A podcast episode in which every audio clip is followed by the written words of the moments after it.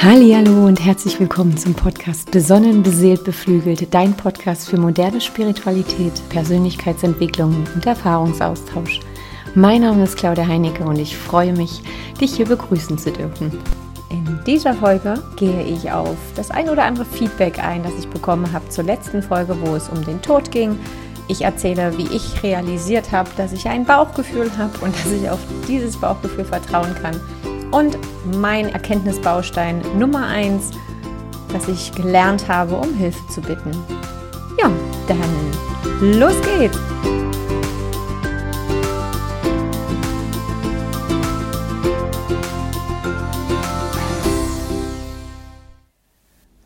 Hallo da draußen. Ja, willkommen zur neuen Folge Besonnen, beseelt, beflügelt. Bevor ich loslege, möchte ich mal ein riesenfettes Dankeschön noch rausschicken an alle, die sich schon die Zeit genommen haben, den Podcast zu hören, die mir auch ganz fleißig Kommentare oder Feedback geschickt haben. Teilweise sehr, sehr, sehr bewegend, berührend und teilweise auch schön kritisch hinterfragt, nochmal die Themen anders beleuchtet, nochmal tiefer ins Detail gegangen. Das war ein wundervoller Austausch. Vielen Dank dafür. Ich werde auch auf die ein oder anderen Themen heute nochmal zurückkommen. Zum einen die, ich habe jetzt über den Umgang mit dem Tod gesprochen ne, und dass der eine vielleicht ein bisschen Angst hat, der andere halt eher nicht und da völlig schon im, im Frieden ruht. Aber was ist eigentlich mit den Leuten, die wie so eine Art Todessehnsucht haben, ja, die den Sinn ihres Lebens vielleicht einfach gar nicht spüren oder schon teilweise lebensmüde sind, ja, die sich, die schon Menschen fast beneiden, wenn sie sterben dürfen. Und das ist natürlich auch ein wichtiger Aspekt. Das ist ein wichtiges Thema und auch mir ging es zeitweise so. Auch ich hatte diese Momente. Und darüber werde ich definitiv heute auch ein Stück weit eingehen. Ansonsten seid bitte geduldig mit mir. Es ist ein ziemlich komplexes Thema oder es sind auch oftmals Themen, die ineinander greifen. Genau. Und das zweite sehr kritische Feedback, was ich auch wunderbar fand. Also immer her damit. ja, das ist natürlich so, dass es nach außen hin jetzt auch mit meinem Podcast oder auch mit vielen anderen immer so leicht und so einfach wirkt und besonnen, beseelt, beflügelt, das kann ja auch schon, das kann schon triggern. Auch andere Schlagwörter, die, die ich gerne mal verwende, wie Liebe, Vertrauen, Fülle, das sind alles Wörter, Spiritualität, wo der ein oder andere, der vielleicht gerade in einer schwierigeren Situation ist oder vielleicht gerade nicht die bunte Knete im Kopf hat, sondern eher die, die dunkle Wolkendecke dort ähm, rumschwirren hat, kann das absolut triggern. Und das ist mir durchaus bewusst. Und ich mache es genau deswegen. Ich mache es genau deswegen, weil ich hier an der Stelle dann auch gerne, wie hat Robert Beetz immer so schön gesagt, ähm, dein Arschengel bin. Ja. Ich zeige dir damit auch auf, wo, wo du vielleicht noch ein Thema hast, wo du vielleicht mal hinschauen kannst. Denn es ist nun mal so, das, was uns triggert, das ist jetzt nicht, das ist jetzt nicht das Wort, das ist auch nicht, dass das jetzt aus meinem Mund kommt, sondern das, was dich triggert, ist eine alte Verletzung, eine alte Erfahrung, ein altes Gefühl. Ähm, was es gilt, vielleicht einfach mal aus, also auszumisten, aufzulösen, mal, mal, mal reine machen. Und Robert Bates hat dieses Arschengel-Prinzip damals, ich weiß gar nicht mehr, wo das war, in welchem Buch ich das gelesen habe. Das tut mir leid. Wenn es mir noch einfällt, schreibe ich es noch auf. Ich fand das spitze. Ich habe das gefeiert, ne? weil dir werden sicherlich immer mal in deinem Leben Menschen begegnen, die dich triggern, die dich innerhalb von kürzester Zeit von 0 auf 100 bringen, die vielleicht eine ganz tiefe Wut oder eine ganz tiefe Traurigkeit in dir auslösen.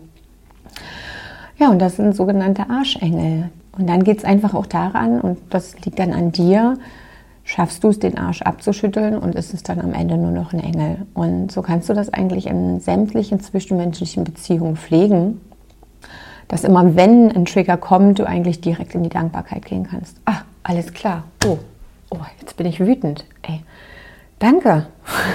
da darf ich mal hinschauen und da darf ich mich wieder lösen oder frei machen von etwas. Mhm. Das ist natürlich auch ein Schritt und ein Prozess und da muss man auch ganz geduldig mit sich sein, weil man das natürlich nicht von 0 auf 100 gleich sofort schafft. Aber es ist ja tatsächlich das, was uns am, uns am meisten an den anderen stört, ist das, was wir uns selber am wenigsten erlauben und wo wir vielleicht auch so ein Stück weit ein bisschen Neid verspüren innerlich. Ja. Genau. Aber jetzt wollte ich gar nicht so tief da reingehen. Ja, und auch, auch, auch so, so, so Sachen wie, deine Seele hat das gewählt und das Leben meinst nur gut mit dir. Und ich kann das verstehen. Also ich, ich habe diese Sätze auch vor fünf, sechs, sieben, acht Jahren gehört ähm, und ich, ich hätte an die Decke gehen können. Ja, ich, ich habe manchmal da gesessen und gedacht, ach halt doch die Kusche. ich, ich, ähm, es kann mir doch keiner erzählen, dass ich mir das alles selber mache. Doch, ganz einfach. Und darauf werde ich noch eingehen, Stück für Stück.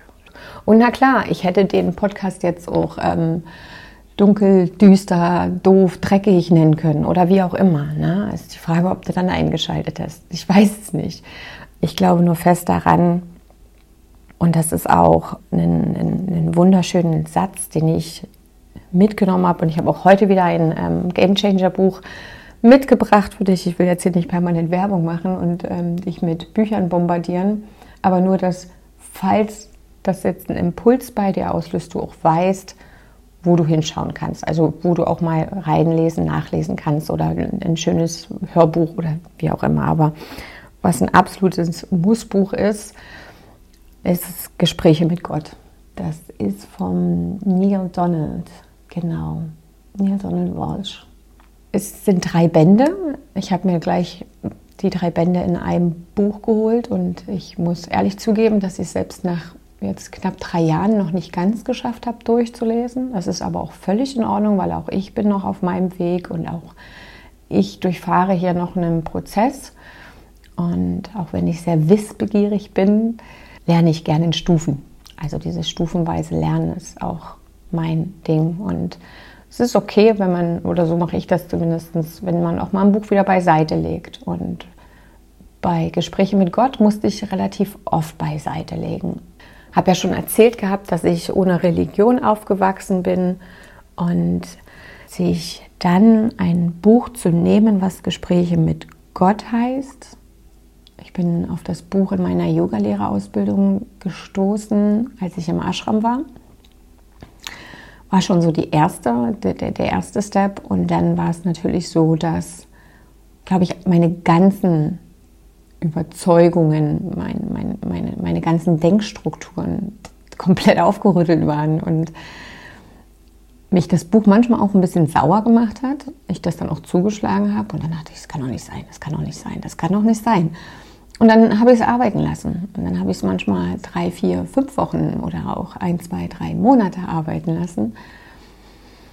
Und das arbeitete und das arbeitete und dann irgendwann bin ich weitergegangen und dann habe ich es auch verstanden oder dann habe ich es nicht nur verstanden, sondern auch gefühlt. Also das wäre dann nochmal so die nächste Stufe. Und in diesem Buch heißt es auch, jedem Gedanken jeder Aussage und jedem Gefühl wohnt eine schöpferische Kraft inne. Und deswegen heißt dieser Podcast auch besonnen, beseelt, beflügelt. Und das ist das, was, was, was, was mich auch jeden Tag antreibt. Diese, diese Vision, besonnen, beseelt und beflügelt durch mein Leben zu gehen. Es zu fühlen, es einfach zu tun.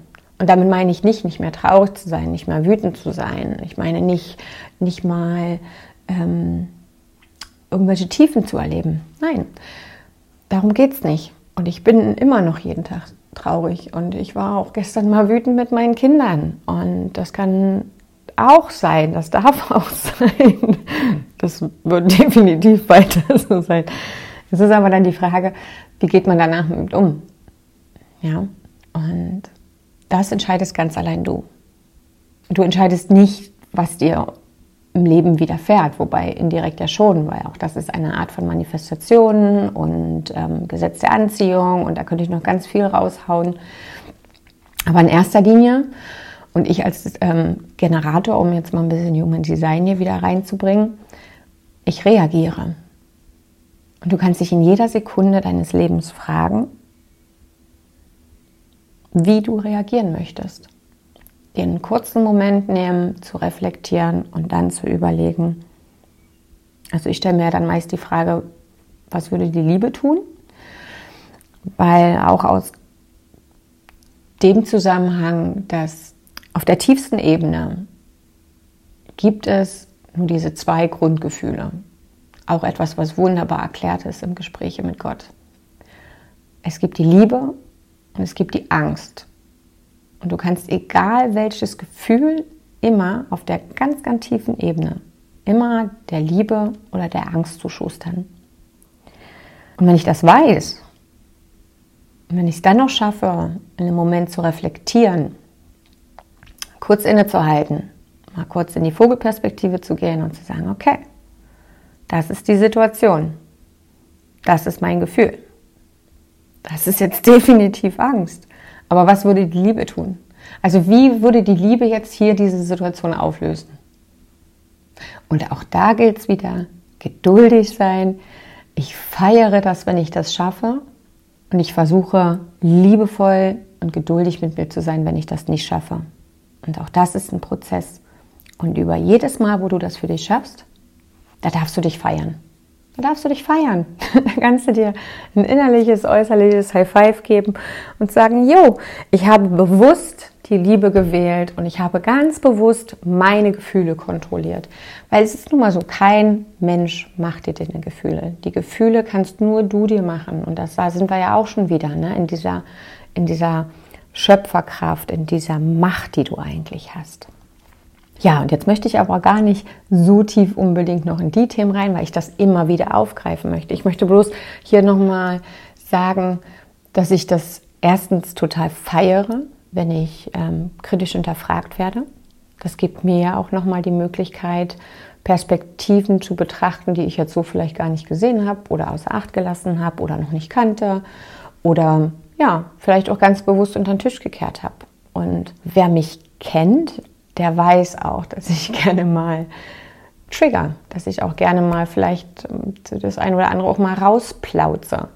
Früher, früher war das eh so, ne? Also ich war ein direkter Mensch. Also ich bin, ich, ich feuer auch direkt, ne? Also und, und man kann mir meine Laune auch direkt an meiner Nasenspitze anerkennen. Ich bin da sehr, sehr, sehr authentisch unterwegs. Und ich war auch brutalst ehrlich. Und ich habe auch Dinge manchmal rausgehauen, vor denen ich mich selber erschrocken habe, getreu dem Motto, naja, woher soll ich denn wissen, was ich denke, bevor ich höre, was ich sage? Und so bin ich durchs Leben. Und damit habe ich mir natürlich nicht immer Freunde gemacht. Aber ich war ein guter Arschengel für viele. ja. Und dann zu lernen, diese kleinen Momente vielleicht mal kurz innezuhalten, mal kurz nachzudenken. Das war wirklich die letzten Jahre auch ein wahnsinnig intensiver Prozess. Aber ich glaube, ich bin da auf einem sehr guten Weg und ich werde das mal so weitermachen. Und vielleicht fühlst du dich ja auch eingeladen, dort mal in die Richtung zu schauen. Mir hat es wahnsinnig geholfen. Genau.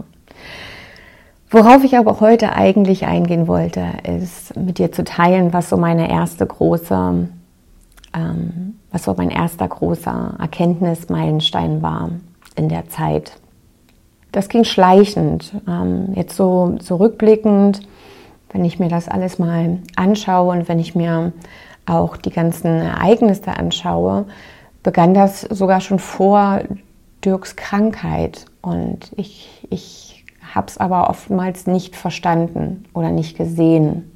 Und man muss dazu sagen, Dirk hatte vor seiner Krebserkrankung, da war unser Sohn noch gar nicht auf der Welt. Leni war noch klein, hatte Dirk einen Motorradunfall, fremdverschuldet. Und das war in dem Moment wirklich so von, auch wieder von 100, von 0 auf 100 einfach so aus dem Leben gerissen. Also er hatte wirklich sehr, sehr schwerwiegende Verletzungen. Er hatte ähm, ja, sich sieben, sieben Rippen gebrochen. Er hatte zwei Brustwirbel gebrochen, das Brustbein, naja, und ein Polytrauma und es war wirklich nicht klar, ob er die Nacht oder die nächsten Tage überleben wird. Es war nicht klar, wie sich diese ganzen Verletzungen entwickeln. Und eins bleibt zu sagen, 100 Prozent der Alte ist ja nie geworden. Und das war damals schon so eine, wie so ein Vorbote. Ich musste mich in dieser Situation schon damit auseinandersetzen, wie es ist, plötzlich allein dazustehen. Also jetzt ohne ihn. Ich war ja nicht ganz allein, aber ohne ihn dazustehen. Was mir durch den Kopf gegangen ist, wie schlimm das ist. Und das teilen ja leider einige Menschen dort draußen, wenn man jemanden ohne Vorwarnung einfach verliert in seinem Leben.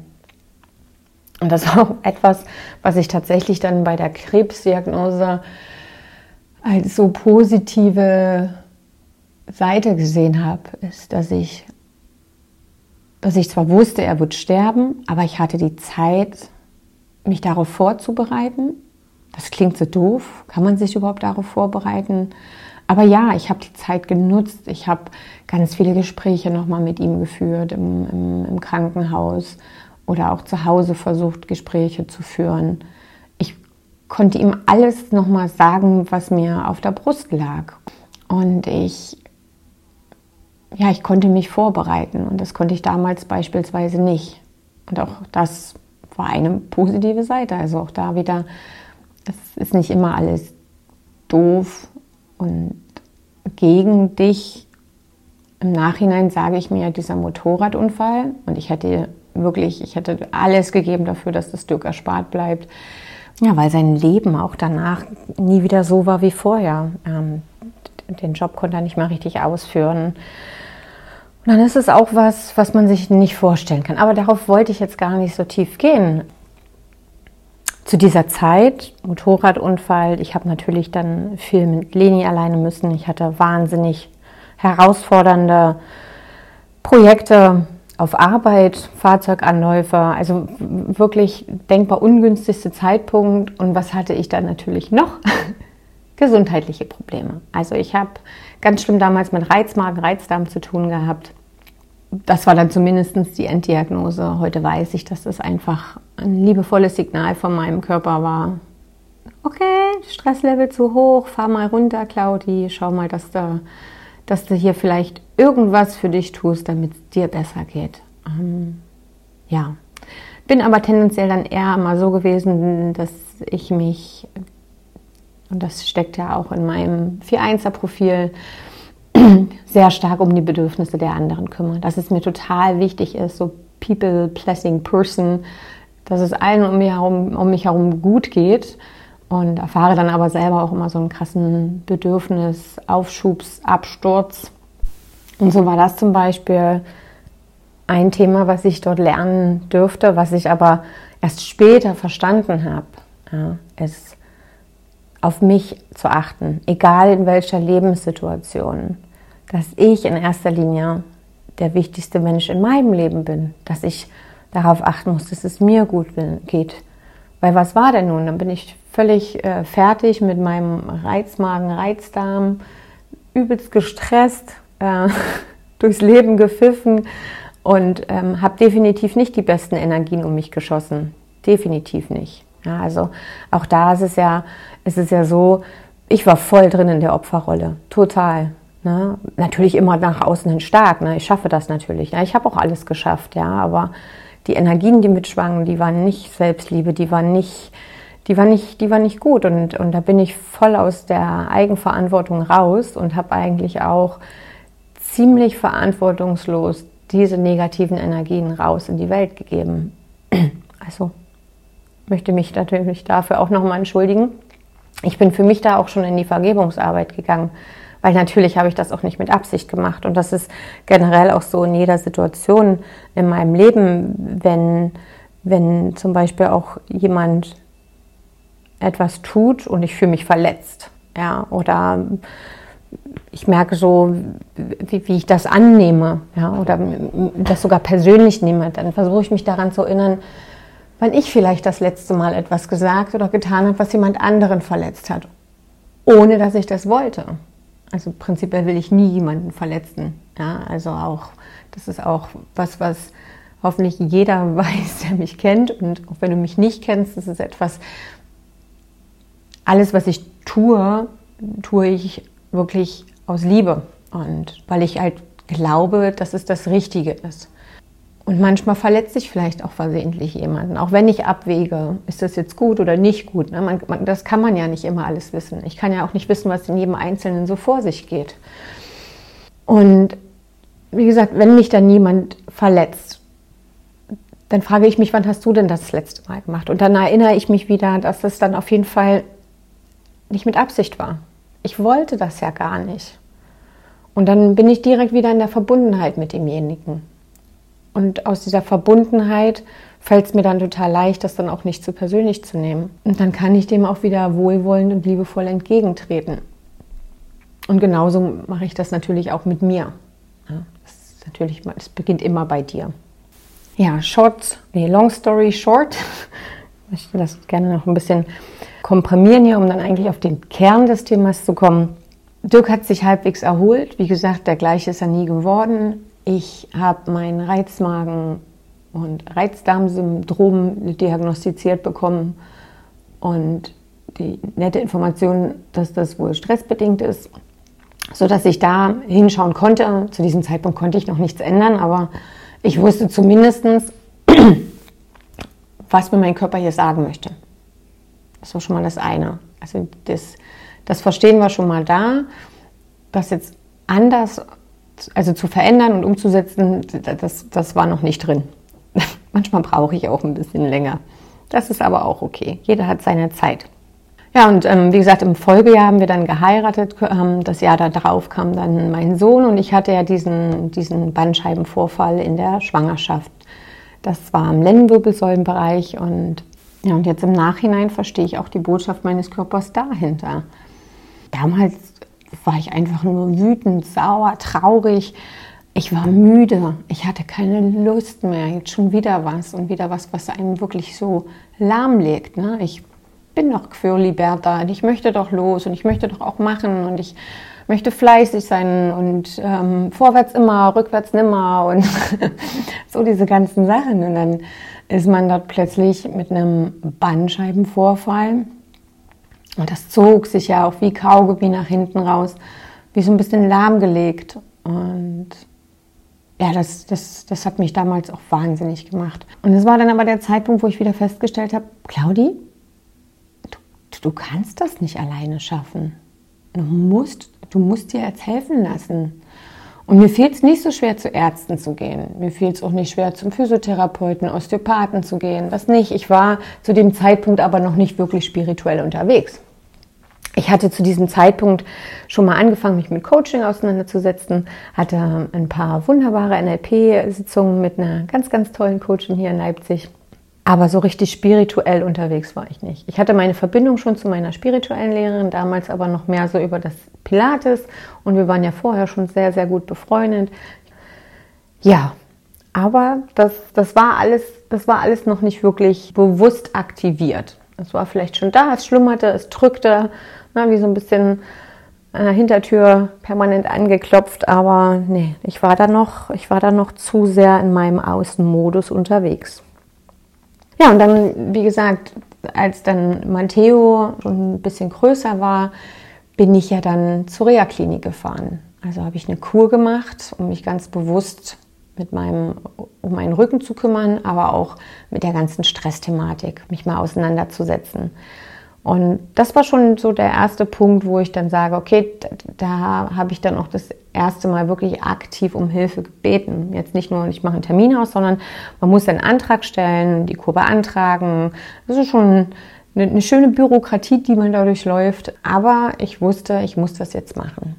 Was ich zu diesem Zeitpunkt noch nicht wusste, ist, dass mir die Kur zum einen schon sehr helfen würde, weil ich habe da auch ganz wunderbare Menschen kennengelernt ich durfte dort viel lernen. Ich habe festgestellt, dass ich dann doch sehr bei mir bin und auch ziemlich fest überzeugt bin davon, dass mein Leben bislang echt cool ist. Es gab so eine Schlüsselsituation beim Ergometertraining, wo wir, ich glaube, fünf oder sechs waren wir in diesem Ergometerraum. Man sitzt auf diesem Fahrrad und der Therapeut fragt dann immer nochmal die Stärken ab und stellt das alles ein. Und ich weiß nicht, was der mit mir hatte. Irgendwas hatte der mit mir. Keine Ahnung. Und fragte mich wirklich vor gesammelter Mannschaft, ah, na, Frau Heinecke, bereuen Sie, wie Sie, wie Sie Ihren Körper Ihr Leben lang geschunden haben? Das war so eine kleine Anspielung auf das Turnen, was ich ja wirklich jahrelang auch noch nach meiner Tochter intensiv praktiziert habe. Ja. Und ich war so schockiert. Also ich fand das frech. Ich fand das so frech. Und überrascht war ich dann über meine schnelle und doch sehr selbstbewusste Antwort, wo ich mich dann so mal aufgerichtet habe und gesagt, ich bereue nichts in meinem Leben und ich würde alles genauso nochmal machen. Und ich glaube, das könnte ich heute noch genauso sagen. Naja gut, die eine oder andere Thematik, da sage ich mir, oh, Claudia, jetzt darauf verzichten können. Aber nee, am Ende, am Ende, wenn ich mich jetzt hier betrachte, so wie ich jetzt hier stehe und so wie ich jetzt hier sitze, ist doch alles gut. Ich mag mich mehr als je zuvor. Und der Mensch, der ich jetzt bin, bin ich ja auch nur aufgrund den, der, der, der Themen, die ich gelernt habe in der Vergangenheit. Und von daher ist alles gut. Die Reha ging drei oder die Kur ging drei Wochen. Dirk und die Kids haben mich dann in der letzten mal kurz besucht und da habe ich schon gesehen, dass es ihm nicht gut geht. Er hatte schon ein paar Wochen ähm, Monate immer mal so dolles Sodbrennen und ähm, dann war er auch gerade auf seinem auf seiner Gesundheitswelle wieder. Das hat er mal so schubweise gehabt, wo er sich dann wieder ganz gesund ernährt hat, ganz bewusst und auch wieder viel mehr Sport gemacht hat. Aber er hatte dann schon stark abgenommen, also verhältnismäßig stark abgenommen. Ihm ging es wirklich nicht gut und dann habe ich ihm auch nochmal gesagt, Mensch, dann bring die Kids doch einfach zu meiner Mom oder die lad die dort ab, wir fragen sie, ob sie sich kümmern kann und dann kümmerst du dich erstmal um dich. Ja, und so war es dann auch. Und ich bin dann nach dem letzten Tag meiner, meiner Kur zu meinen Eltern gefahren. Die wohnen im Rand Berlin. Hatte ich ja, glaube ich, schon erwähnt, dass ich da aufgewachsen bin, im Speckmantel Berlins. Ich erinnere mich noch an den Tag ganz genau und ich saß bei meinen Eltern und ich bin noch einen Tag länger geblieben, weil ich noch zum Friseur wollte. Und dann bekam ich einen Anruf von Dirki, ähm, dass unsere Hausärztin angerufen hätte, er möchte bitte sofort ins Krankenhaus fahren, weil da Auffälligkeiten in seinem Blutbild sind. Und was ich auch schon immer hatte, war dieses Bauchgefühl. Ich meine, heute, heute frage ich mich, wie ich das nicht wissen konnte oder wie ich, wie ich manchmal auch so dagegen gearbeitet habe, gegen meine eigentliche Natur, gegen, gegen meine komplette Energie gearbeitet habe. Ja. Das erklärt aber auch, warum ich vielleicht dann die Dinge in mein Leben angezogen habe, weil ich einfach nicht aus meiner Natur heraus, aus meiner Energie heraus, aus meinem höchsten Selbst raus agiert habe. Und um mich dann vielleicht auf meinen richtigen Weg zu bringen, dürfte ich das alles erleben. Auf jeden Fall, ich hatte schon mit Abnehmen von dem Telefon. Und das hatte ich beim Motorradunfall genauso, weil Dirk wollte nur das Motorrad schnell entschuldigt, wenn ich so hin und her springe. Ich habe manchmal wirklich ganz schöne Sprünge. Okay, ich sprudel weiter. Mit Abnehmen dieses Telefons bekam ich ein Bauchgefühl, als wenn ich was richtig Schlechtes gegessen habe und ich hier gleich im Strahl spucken müsste. Wirklich. Und versucht mich zu beruhigen. Kälte, Wärme, alles gespürt in meinem Körper. Mein ganzer Bauchraum war, uff, ne, also dieses Bauchgefühl kam sofort und ich wusste sofort, das ist nichts Gutes. Ja, er ist dann ins Krankenhaus gefahren, hat sich untersuchen lassen, wurde dann so ein bisschen abgetan wie, ja, da ist etwas, was Raum fordert in ihrem Bauch. Wir können jetzt aber hier nichts machen. Ähm, Sie können jetzt erstmal übers Wochenende wieder nach Hause gehen, aber definitiv Montag gleich in die Klinik rein. Ich hatte dann überlegt, ob ich gleich nach Hause fahre. Er hat gesagt, pass auf, ich bin jetzt raus hier, du kannst jetzt erstmal noch eine Woche bleiben, komm dann morgen ganz entspannt mit den Kindern und so war es dann auch. Und wir sind dann quasi Sonntag dann nach Hause und erst Montag in die Klinik und ich bin wieder normal arbeiten gegangen und dann zog sich das nochmal eine Woche und anderthalb Wochen, bis wir dann endlich die Diagnose hatten. Ja, diesen Moment werde ich auch nie vergessen. Auch das zweite Mal das Gefühl, mein, ich aus meinem Körper rausgetreten bin, weil da einfach so viel war, was ich gar nicht fühlen wollte. Ich weiß nur, ich kann mich daran erinnern, dass mir, glaube ich, sofort die Tränen flossen. Ich bloß meine Hand auf Dirks Bein, beziehungsweise hat er noch irgendwann meine Hand gegriffen. Ich saß an seinem Bettende, Arzt, Ärztin, Psychologin, alle waren mit im Raum. Was damals aber auch schon definitiv sofort kam, war so dieses, wir schaffen das, wir schaffen das, wir schaffen das. Claudi, du schaffst das. Ne? Also wenn es eins gibt bei mir im Leben, ich bin, wie gesagt, super freiheitsliebend, aber ich mag keine Grenzen und Beschränkungen. Also Grenzen und Beschränkungen sind wichtig und gut, das möchte ich jetzt nicht sagen. Aber wenn jemand zu mir sagt, geht nicht, dann sage ich, gibt's nicht. So nach dem Motto. Und ich sage auch mal zu den Kindern, nichts ist so kaputt, dass man es nicht reparieren kann. Es ist die Frage, hast du Bock drauf? Ja, ich habe auch nicht immer Bock, alle Socken zu stopfen oder so. Ne? Aber es, es gibt Dinge, die sind mir einfach wirklich wichtig und die repariere ich, bis, bis, es, bis es nicht mehr geht. Aber dieses, bis es nicht mehr geht, weiß ich nicht, ob das schon mal passiert ist. Meist habe ich es vielleicht dann vorher verloren oder so. Also diese Beschränkungen, so dieses auch, dann mit der Diagnose direkt zu sagen, also wir können hier nichts mehr machen, das hat mich damals schockiert und hat mich dann aber gleichzeitig auch wieder motiviert zu sagen, es gibt immer Wunder. Es gibt immer Wunder und es gibt immer Menschen, die es aus irgendwelchen Gründen irgendwie schaffen und wir werden das auch schaffen. Also für mich gab es keine Sekunde, wo ich nur ansatzweise den Tod, den kommenden Tod von Dirk akzeptieren konnte zu diesem Zeitpunkt. Und ich bin ja danach auch gleich los. Ich habe recherchiert. Ich habe alle Befunde in sämtlichen Kliniken Deutschlands geschickt. Ja, ich habe mich, mich, mich gleich schlau gemacht. Also er hatte Leberkrebs, muss man dazu sagen. Einen sehr, sehr schnell wachsenden Leberkrebs. Es stellte sich dann raus, dass der sich auch direkt an die Pforte gesetzt hat. Das heißt, der, der saß auch wirklich sehr intelligent und ist deswegen auch so wahnsinnig schnell gewachsen. Der Rest der Leber war aber völlig in Ordnung. Also sie wussten auch nicht, normalerweise Leberkrebs, ja, vorher Leberzirrhose, Säufer, wie auch immer. Also sie wussten auch wirklich nicht, warum er das hat. Und sie war noch sehr interessiert daran, da nochmal näher nachzuforschen. Und deswegen haben sie dann auch ihn in dem Tumorboard vorgestellt. Die Uniklinik hat gleich gesagt, ja, wollen wir. Wir haben hier doch neue Bestrahlungsmöglichkeiten, ähm, nuklearmedizinisch sozusagen, wo sie durch, ich glaube, sie sind im Oberschenkel rein und durch, durch die Aorta, also, ich bin mir jetzt nicht mehr ganz sicher, sind sie dann bis zur Leber und haben dann direkt in den Tumor ja, radioaktive Medikation reingespritzt. Und da war er immer ein, zwei Wochen komplett isoliert und dann habe ich ja auch noch weiter recherchiert und dann kam ich noch, ne, also wenn die Schulmedizin dann sagt, können wir nicht machen, gibt es ja noch andere Möglichkeiten. Und dann bin ich damals auch auf die Klinik im Leben äh, gestoßen, eine Privatklinik äh, in Greiz, äh, wunderbar dort gewesen. Da jetzt haben wir ihm ermöglicht, dass er dahin fahren kann. Das hat natürlich auch alles Geld gekostet. Und so, so stand ich an einem Punkt, wo ich, ich, ich kämpfe irgendwo noch um das Leben meines Mannes. Ich habe zwei Kinder, ich bin voll berufstätig. Ich, ich konnte nicht mehr. Und ich musste zu diesem Zeitpunkt endlich lernen, um Hilfe zu bitten. Und Dirk hat mir das auch mal wieder gesagt. Claudi, wir können das nicht zu zweit schaffen. Wir müssen mehr die Menschen, die uns lieben und die ja auch für uns da sein wollen, einladen, uns zu helfen. Oh, das war eine wahnsinnige, wahnsinnige Überwindung für mich. Um Hilfe bitten. Hallo, ich. Ich, die das immer alleine schafft, alles alleine schaffen kann um Hilfe bitten. Puh. Und da gab es einen riesengroßer Mind. Also da war so ein, so ein riesengroßer Mindset-Switch notwendig. Und der kam erst, als ich verstanden habe, ich helfe doch allen gerne.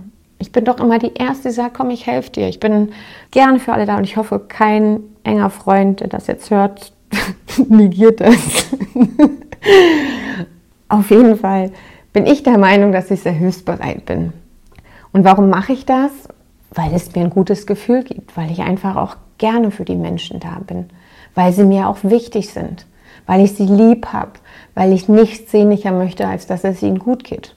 Und weil mir halt auch viele Dinge einfach leicht fallen und ich deswegen natürlich auch helfen kann. Na, was ist denn, wenn ich jetzt nicht um Hilfe bitte? Wenn ich den Leuten nicht das Recht gebe, sich auch diese guten Gefühle zu holen, dann ist das doch total egoistisch. Ich nehme den Menschen, die ich ja eigentlich lieb habe, die Möglichkeit, mir zu helfen und dadurch auch ein gutes Gefühl für sich zu haben. Und als ich das verstanden habe, habe ich angefangen zu lernen, um Hilfe zu bitten. Und wir mussten ja dann auch irgendwann.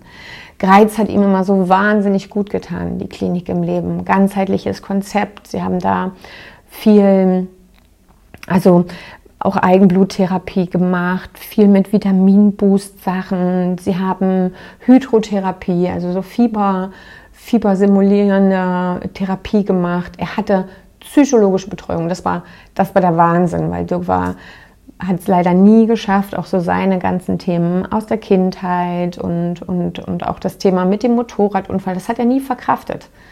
Und das hat er nie wirklich aufbereitet für sich. Und na, was ist denn? Ne? Also man, man, sagt ja nicht nur sprichwörtlich so, ihm ist was über die Leber gelaufen. Nee, also da, da ist eine ganze Elefantenhorde ihm irgendwie über, über die Leber gelaufen. Und er hat aber auch leider nicht geschafft, in diesem Leben zu lernen, sich wirklich zu öffnen und diese alten Traumata zu beseitigen. Und da war er mir ja auch wieder ein Lehrer, mir zu zeigen, es ist egal, was du jetzt hier rausnimmst aus der Geschichte. Setz dich hin und löse es auf für dich. Heile. Heile nicht nur körperlich, sondern geistig, seelisch, emotional, auf allen Ebenen. Und danke, Dirk, wirklich. Und ich denke, das habe ich auch gemacht oder bin noch dabei. Genau. so. Er hat es bis zuletzt nicht wirklich schaffen können. Er konnte sich dann mit der Psychologin wirklich auch öffnen. Und deswegen war mir das auch so wichtig, dass er immer wieder dorthin gefahren ist. Weil die ein, zwei Wochen, die er dann da war, die konnte man deutlich spüren, noch so ein, zwei Wochen dann zu Hause, bis er dann wieder sehr stark in die Wut und in die Frustration und in die Traurigkeit gefallen ist. Und er, glaube ich, bis zuletzt nicht wirklich seinen Tod akzeptieren konnte. Also er hat es ja nicht mal geschafft, ein Testament oder irgendwas zu schreiben, ja, wo man sagt, pff, also mir hätte das geholfen. Da war ich wütend. Und ja, ich gebe zu, ich bin auch auf seinem Grab vielleicht mal kurz ein bisschen rumgetrampelt und habe in den Himmel geschrien. Aber das ist auch okay. Ich war auch wütend und er hat es mir damit nicht leicht gemacht. Aber er hat es ja nicht gemacht, weil er, weil er gemein zu mir sein wollte, weil er, weil er, weil er uns noch mal einen, einen kleinen Streich spielen wollte. Nein, er hat es gemacht, weil er es einfach nicht konnte. Er konnte es nicht. In dem Moment hätte er akzeptieren müssen, dass er stirbt. Und das, das, das ging für ihn nicht. Ja. Genau, also um Hilfe bitten, zu verstehen, dass es völlig egoistisch ist, nicht um Hilfe zu bitten. Ja. Und oh, um Geld bitten, Uff, Hilfe. Also ich musste da wirklich über all meine Schatten springen. Denn die, wie gesagt, die Klinik im Leben, so eine Woche hat dann nochmal 1500 Euro gekostet. Die Krankenkasse hat das nicht bewilligt. Ich hatte das damals versucht, weil es ja auch so ein Gerichtsurteil gibt, dass wenn die Schulmedizin nicht mehr weiterkommt, dann auch alternative Heilmethoden bezahlt werden sollen von der Krankenkasse. Es hat damals leider nicht geklappt. Und ja, da haben wir damals eine Spendenaktion aufgerufen. Und es war Wahnsinn, wie viele Menschen wirklich gespendet haben. Also da, da, da schießen mir schon fast wieder Tränen in die Augen, weil ich das so berührend fand. Ja, und auch da kann ich bloß nochmal Danke, Danke, Danke sagen. Ne? Also der konnte fünfmal dorthin fahren und zumindest ein Stück weit dafür sorgen, dass es erträglicher für ihn wurde. Und er konnte zumindest auch ein paar seiner Themen aufarbeiten und in einem etwas größeren Frieden auch von dieser Welt gehen. Auch meine spirituelle Lehrerin, die gerade ihr Kind bekommen hatte, eigentlich in Elternzeit war, die ich damals angerufen habe, gefragt habe, könntest du bitte, bitte, bitte mit ihm arbeiten? Also arbeiten jetzt nicht im Arbeiten, Arbeiten Sinne. Eigentlich ohne zu zögern ist sie dann wöchentlich zu ihm gekommen, hat mit ihm Atemübungen, Achtsamkeitsübungen, Meditation gemacht und ja, auch da nochmal riesengroßes Danke. Und natürlich, und das hatte ich ja letzte Woche schon gesagt, es war vieles richtig, richtig kacke. Aber wenn man sich das große Ganze anschaut, sieht, wie viel Unterstützung wir hatten, wie viele Möglichkeiten wir allein in Deutschland haben, was wir für ein tolles Gesundheitssystem haben. Du wirst immer aufgefangen irgendwie. Und dann haben wir diese wahnsinnigen tollen Freunde, Familie, die, die uns da durchgetragen haben und die, die uns sehr, sehr gerne geholfen haben. Vom Herzen als Dirk dann nicht mehr da war und ich ganz alleine mit den Kindern stand, da war natürlich erstmal so die Überzeugung, ich muss das jetzt hier auch wieder alles alleine schaffen. Also du hörst schon raus, es ist einer meiner Glaubenssätze gewesen. Ich muss das alleine schaffen, ich muss das alleine schaffen. Ne? So. Kommt auch aus dem Traumata früh aus der Kindheit, als ich drei war und, und operiert wurde an beiden Augen. Ne? Damals war das ja so, dass dass, dass die Eltern nicht mit da sein dürften. Da wurde es da halt abgegeben und ja, meine Mom hat irgendwann mal zwei, drei Tage später einen Anruf gekriegt, so nach dem Motto, ja, Sie dürfen dann mal morgen kommen und genau. Aber da, da, die Geschichte werde ich sicherlich noch erzählen, weil da ganz, ganz viel Ursprung drin liegt, was mir so auch noch nicht bewusst war. Ja, ich muss es alleine schaffen. Und dann habe ich wirklich die Illusion gehabt, ich mache einfach das, was ich immer gemacht habe, plus das, was Dirk gemacht hat, und dann läuft der Laden. das, war, das war meine Überzeugung. Ja, natürlich klappt das nicht. Ja, ich kann keine zwei Personen sein und es ist ja nicht so, als hätte Dirk nichts gemacht. Und ich konnte mir das aber auch nicht eingestehen, dass das nicht möglich ist. Und ich konnte mir auch nicht vorstellen, irgendjemanden so eng in unser Leben zu lassen. Aber es hat wirklich vieles nicht mehr funktioniert. Matteo war, wenn ich zu diesem Zeitpunkt hätte ich wahrscheinlich gesagt, wahnsinnig schwierig, anstrengend. Äh, Heute sage ich in einer absoluten gesunden Trauer. Und glücklicherweise hat er als mein absoluter Spiegel, ja, er war mein absoluter Spiegel. Bloß, dass ich diesen, dieses Spiegelbild gerade überhaupt gar nicht sehen wollte. Und so war es vor allem auch meine Schwiegerfamilie, die da immer ganz vorsichtig und liebevoll ah, versucht haben, mir auch mitzugeben, dass es auch völlig okay ist, sich Hilfe zu holen und dass das eine Extremsituation ist. Und dann habe ich ein paar Monate nach Dirks Tod dann tatsächlich endlich, und ich hatte schon drei Anläufe mit Psychologen probiert in der Zeit, das war auch immer alles, alles sehr, sehr unschön, eine ganz tolle Tagesklinik gefunden, in die ich dann mit Matteo gegangen bin. Warum nur mit Matteo? Naja, weil Leni kurz nach Dirks Versterben eingeschult wurde. Das heißt, sie war erstmal fix in der Schule und ich konnte sie nicht mit in die Tagesklinik nehmen. Wir hatten dann einen Deal mit der Schule gemacht, dass Leni einmal pro Woche mit in die Tagesklinik kommt und da quasi den, die, die, die Schule skippen darf und das für einen gewissen Zeitraum, dass auch sie die Möglichkeit bekommt, ja, über ihre Trauer zu reden. Und diese Tagesklinik war so aufgebaut, dass ich natürlich meine, meine Gespräche hatte, aber Matteo auch seine Spieltherapie hatte.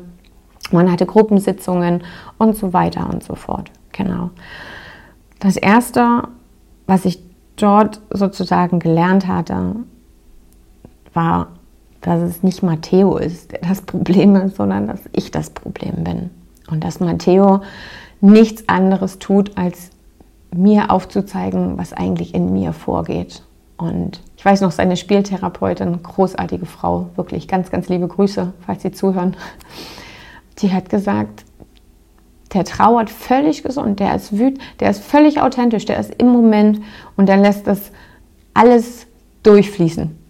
Und ich so, na, aber das muss doch auch erträglich für mich sein. Also wirklich, ich war so in der Opferrolle und ich war so im Mangel und ich habe mir alles nicht erlaubt, weil ich einfach nur funktionieren wollte. Und zu dieser Zeit habe ich dann aber festgestellt, hey, du hast es geschafft, um Hilfe zu bitten. Jetzt bist du hier. Und jetzt hast du genau die Menschen an deiner Seite, die du brauchst, um in eine gesunde Trauer zu kommen um vor allem auch zu lernen, wie man mit dieser ganzen Wut umgeht. Meine Fresse, ich hatte so eine schlimme Wutausbrüche. Immer wieder wellenartig. Ich meine, ich kannte das so ein bisschen. Meine Mama und mein Papa sind beide Löwe. ich liebe sie. Aber da können auch mal gut die Fetzen fliegen. und ja, diese Wutausbrüche, die waren für mich ermüdend, für die Kinder mit Sicherheit super schlimm. Aber ich wusste halt, mir wird hier geholfen und dann bin ich ins Vertrauen und habe tatsächlich erstmal mit der Wut arbeiten müssen, zu verstehen, dass ich diejenige bin, die ja eigentlich diese ganzen Gefühle und diese ganzen Probleme macht. Es wäre so leicht gewesen, dass ich sage, ja, der Tod von meinem Mann hat meinen mein, mein Sohn völlig aus der Bahn geworfen und jetzt ist der unmöglich und so. Das wäre total einfach gewesen. Schön, schön wegkehren, schön den Finger auf jemand anderen zeigen, das wäre super gewesen. Aber so ist es nicht. Ich war das Thema. Ich ich war diejenige, die Matteo dazu, die Matteo nicht die nötige Stabilität, die, das, das nötige Urvertrauen, die nötige Liebe geben konnte, weil ich in dem Moment ja gerade selber überhaupt so gar nicht in der Liebe war. Weil ich nur im Mangel war.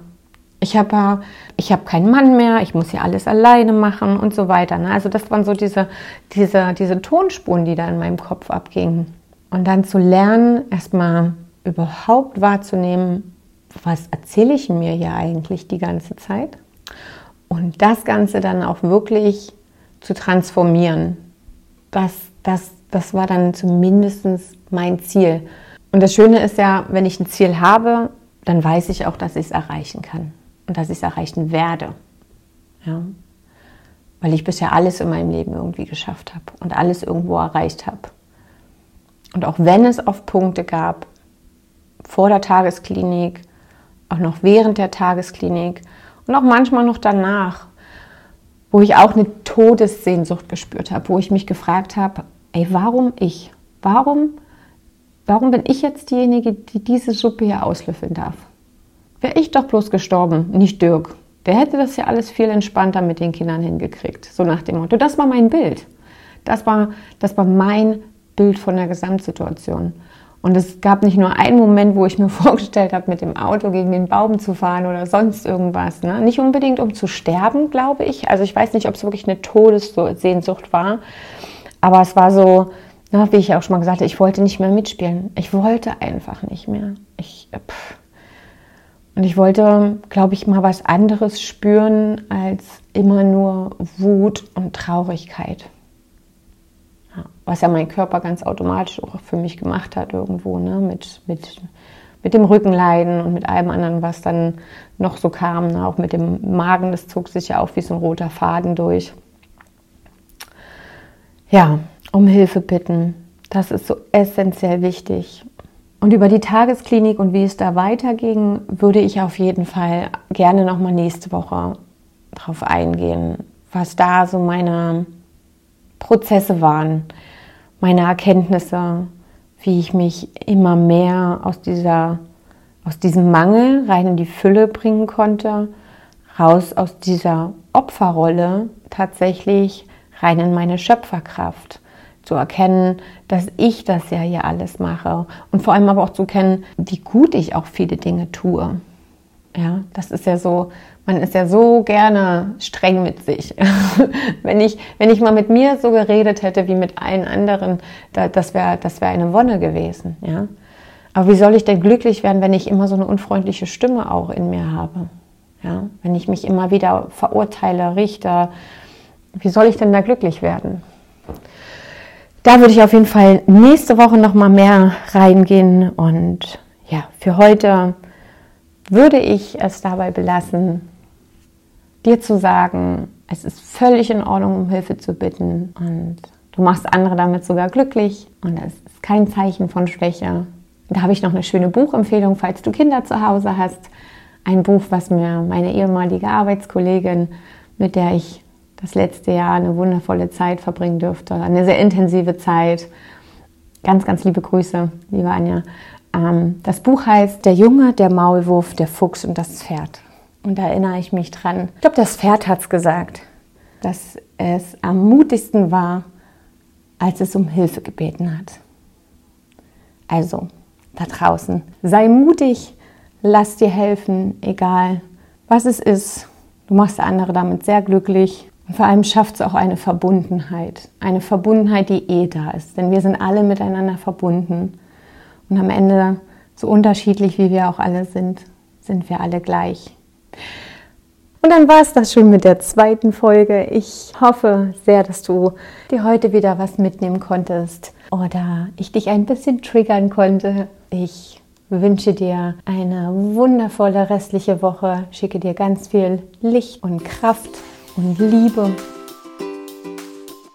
ich freue mich natürlich, wenn du einen Kommentar da lässt, vielleicht auch Fragen stellst. Ich freue mich, wenn du auch meinen Podcast abonnierst oder mich auf Instagram besuchst. Und dann schicke ich dich ganz beflügelt in den Rest deines Tages, hoffentlich beseelt und besonnen. Fühl dich ganz fest umärmelt. Bis zum nächsten Mal, deine Claudie.